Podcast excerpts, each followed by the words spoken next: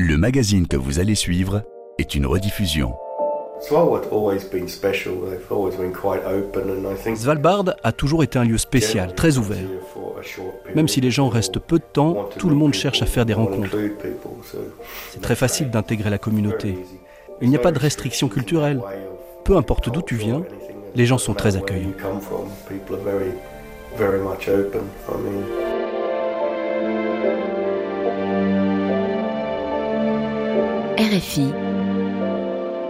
Grand reportage. Connaissez-vous Svalbard? Un archipel glacé, pas très loin du pôle Nord. La moitié de l'année, il fait jour ou nuit en permanence. Propriété de la Norvège, Svalbard est régi par un traité séculaire qui assure la libre circulation des ressortissants des pays signataires. À Longyearbyen, la capitale de l'archipel, 2500 habitants de 52 nationalités différentes forment donc une des communautés des plus cosmopolites et soudées de la planète.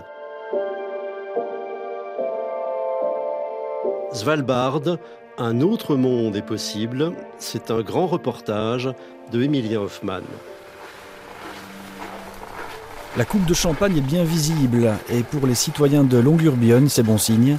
Cela signifie que la lumière du jour éclaire à nouveau ce pan de la montagne Hjortfjollet, apprécié pour sa forme de flûte à bulles. Chaque année, à l'approche du printemps, après trois interminables mois d'obscurité complète, le soleil fait enfin son retour, tapis sous l'horizon, mais suffisamment rayonnant pour colorer les sommets qui passent tour à tour du blanc au rose et du bleu au noir.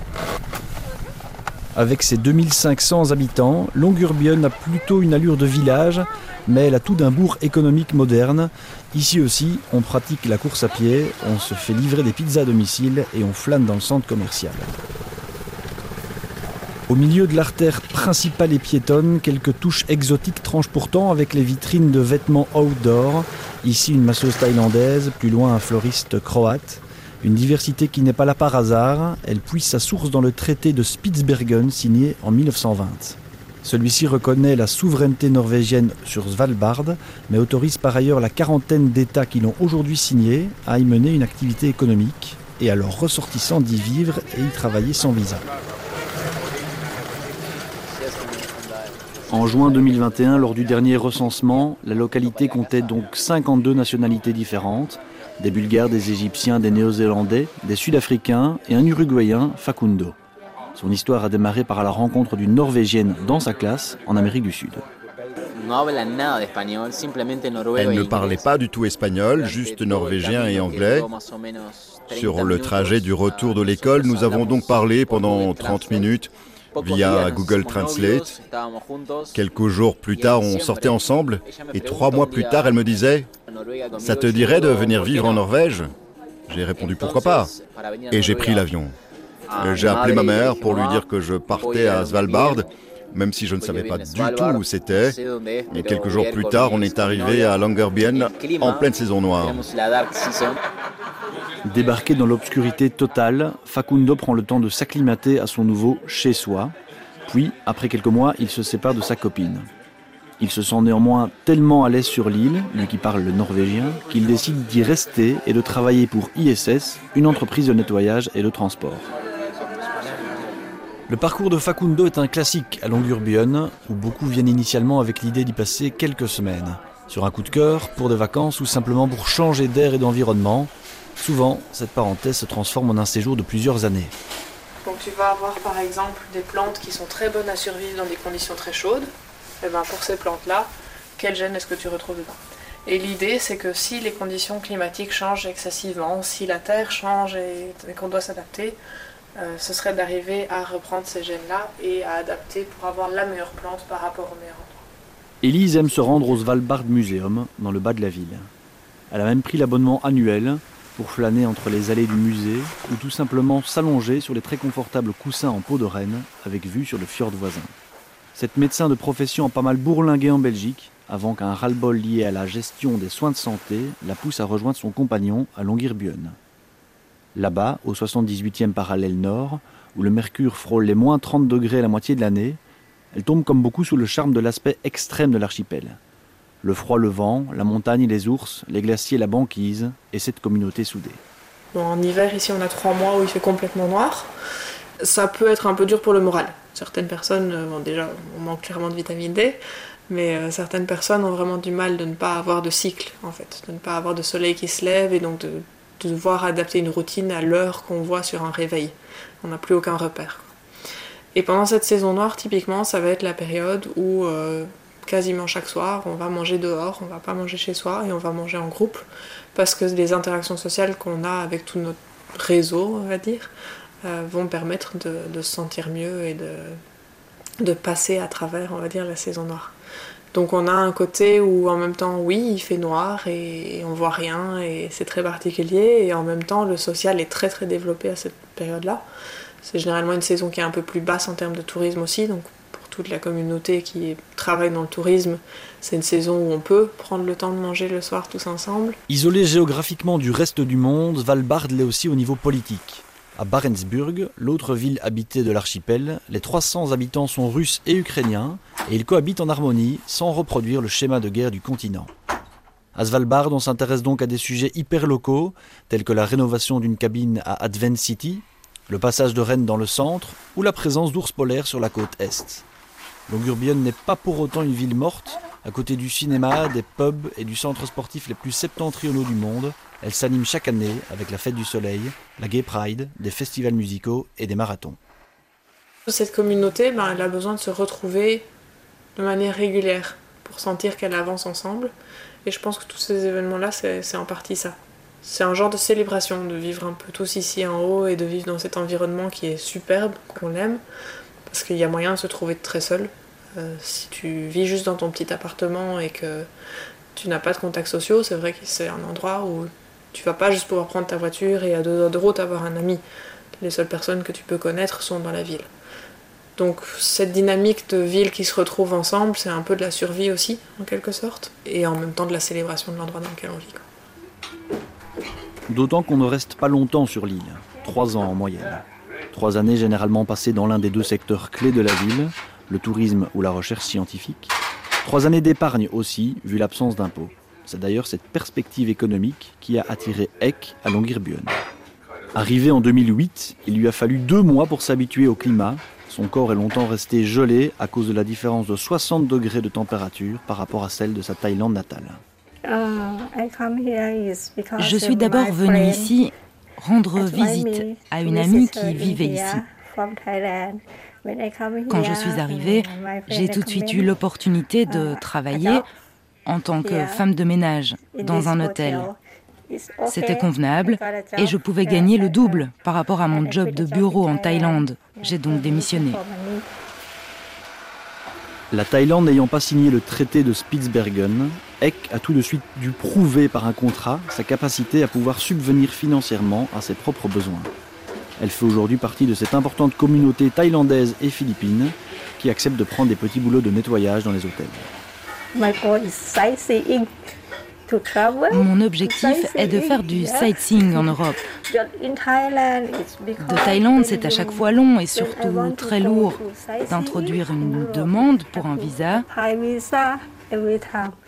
Alors qu'ici, je dois juste montrer mon salaire pour pouvoir voyager dans tout Schengen.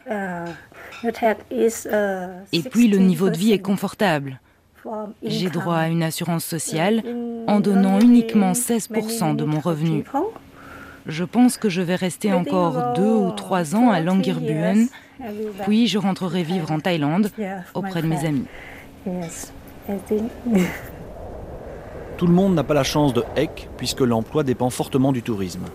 Le manque de stabilité professionnelle complique ainsi l'achat d'une maison et une vraie projection dans le futur à Svalbard.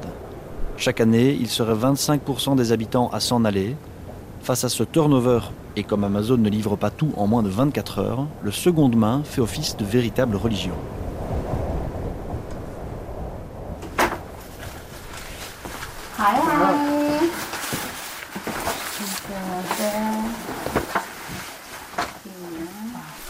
It's a community resource Bruttiken est un magasin gratuit qui fonctionne grâce aux donations. Si tu as besoin de quelque chose, tu peux venir ici quand tu veux. Et pourquoi est-ce gratuit La majorité de la population de Longyearbyen est seulement de passage.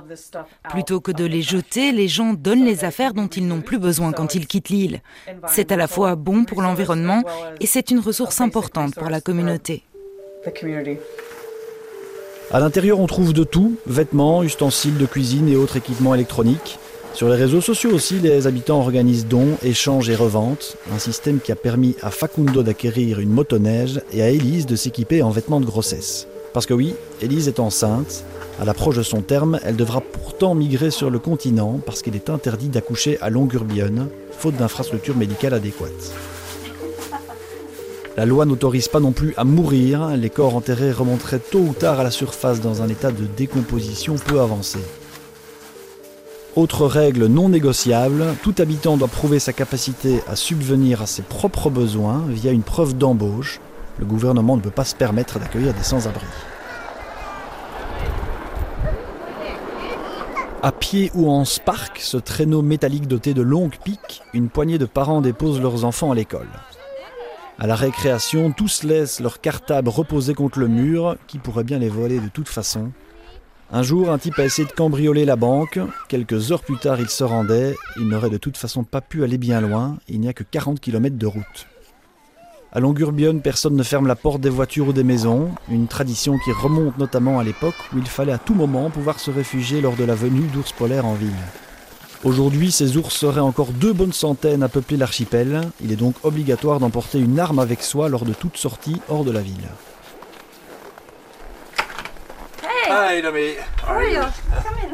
Dominica est polonaise. Après avoir passé 13 mois dans la Polar Station, elle s'est établie à Longyearbyen, dans un petit appartement qui surplombe la ville. Je suis arrivée ici comme météorologiste à la Polar Station. C'était un job assez dur. On travaillait à deux et on se relayait tout le temps pour faire tourner la base. Heureusement, on s'est arrangé pour faire des shifts de 48 heures pour pouvoir voyager durant notre temps libre. Ça a été une expérience magnifique pendant une année complète. Les premières fois que je suis entrée dans une cabine de trappeur, par exemple, j'avais l'impression d'aller au musée. Puis j'ai dû cuisiner, manier un fusil, et j'ai appris beaucoup sur la construction vu qu'on a dû rénover tout un bâtiment. Je ne sais pas si cette expérience a suscité beaucoup de réflexions en moi, mais je suis heureuse de m'être prouvé que je pouvais passer du temps seule. Aujourd'hui, je me sens bien avec moi-même.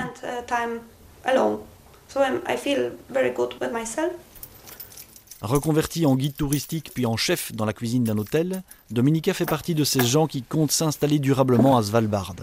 Avec son compagnon lapon Nico, elle va d'ailleurs lancer un business plutôt original. Il y a quelque temps, j'ai travaillé deux mois dans un hôtel norvégien du Cap Nord. Beaucoup des souvenirs vendus étaient fabriqués en Chine. Ça m'a rendu malade de me retrouver tout au nord du monde à vendre des elfes et des trolls de mauvaise qualité, bourrés de plastique et fabriqués à l'autre bout de la planète.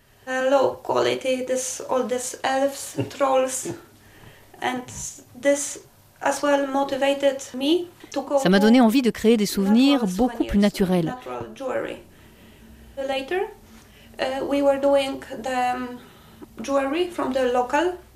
Plus tard, j'ai donc commencé à créer des bijoux en bois de renne que je trouve moi-même, sans rien devoir importer d'ailleurs. C'est très écologique, surtout que j'essaye de réaliser d'autres créations avec du charbon et des munitions vides. Oui, du local, c'est le plus important. On est arrivé ici en se disant qu'on allait passer la saison, puis qu'on aviserait.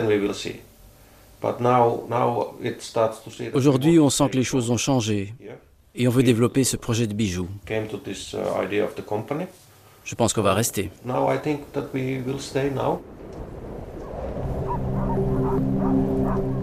À l'extrémité ouest de la ville ce matin, la soixantaine de chiens de la Basecamp Trapper Station sent la pression monter. Logique, ils s'apprêtent à amener en traîneau une poignée de touristes jusqu'à une cave de glace. Ils laisseront dans leur dos la mine numéro 7, véritable palais au ronflement constant qui noircit toute la neige qui l'entoure. Longyearbyen a longtemps conservé un statut de cité minière, géré par les entrepreneurs John Longyear puis par la Store Norsk, avant de se transformer en ville d'État à partir de 1993. Aujourd'hui, les piliers en bois via lesquels transitaient les chariots de charbon témoignent du passé minier de la capitale de Svalbard, mais seule la mine numéro 7 est encore en activité. 39 mineurs s'y rendent tous les jours, et tous les jours, le charbon leur noircit le contour des yeux, leur donnant l'air d'être maquillés. Beaucoup d'entre eux frisent la cinquantaine et ont choisi cette orientation professionnelle pour gagner plus d'argent. En septembre 2023, ils seront toutefois tous au chômage, pas assez verte aux yeux de l'État norvégien, la mine numéro 7 va fermer et la plupart des ouvriers norvégiens quitteront la ville. C'est une véritable catastrophe pour le gouvernement national qui craint pour l'avenir de la communauté. Il cherche donc à diminuer le nombre d'étrangers sur l'archipel en proposant des postes administratifs bien rémunérés à ses ressortissants et en envisageant de retirer le droit de vote aux allochtones. Pour Jason Roberts, cette décision va complètement à l'encontre du traité de Spitsbergen, qui insiste sur l'égalité entre les peuples tout en assurant la souveraineté norvégienne sur l'archipel.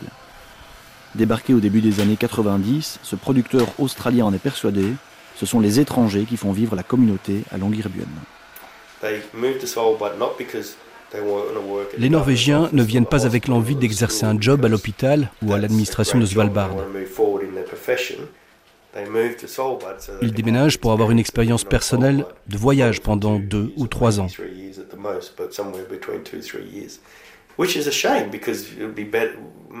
C'est dommage. Ce serait mieux d'avoir des gens qui débarquent ici avec la volonté de s'installer, ou du moins de s'investir. C'est assez ironique, mais ce sont les étrangers, toujours plus nombreux, qui restent le plus longtemps à Svalbard. Pourquoi? Peut-être parce que la plupart ont connu l'expérience de conditions de vie moins bonnes. À Longyearbyen, il y a un bon niveau de vie, une bonne éducation, des salaires élevés, sans discrimination suivant la nationalité.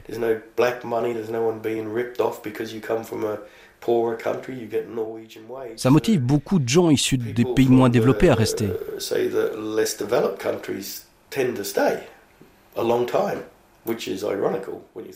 C'est ironique. On imagine plutôt qu'un Thaïlandais voudra revenir au plus vite au chaud chez lui. Mais là, ce sont les Norvégiens qui viennent juste pour l'expérience et les étrangers pour travailler.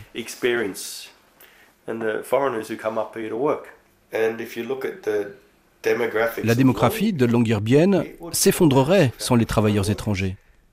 D'abord parce qu'il n'y a pas assez de Norvégiens, et puis parce que les étrangers acceptent de remplir des tâches que les Norvégiens ne veulent plus faire. À près de 60 ans, le producteur ne sait pas encore de quoi son avenir sera fait. Ce dont il est néanmoins sûr, c'est que Svalbard ne pourra survivre que si tout le monde respecte les fondements du fameux traité signé en 1920. Svalbard a toujours été un lieu spécial, très ouvert. Même si les gens restent peu de temps, tout le monde cherche à faire des rencontres. C'est très facile d'intégrer la communauté. Il n'y a pas de restrictions culturelles. Peu importe d'où tu viens, les gens sont très accueillants.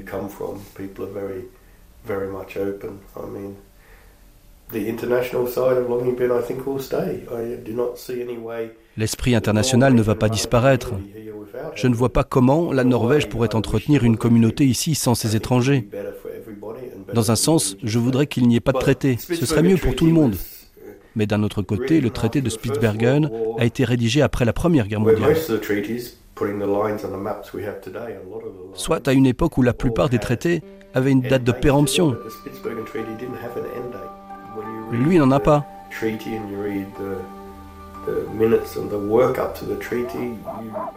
Et son message est plutôt constructif puisqu'il promeut l'égalité entre les nations.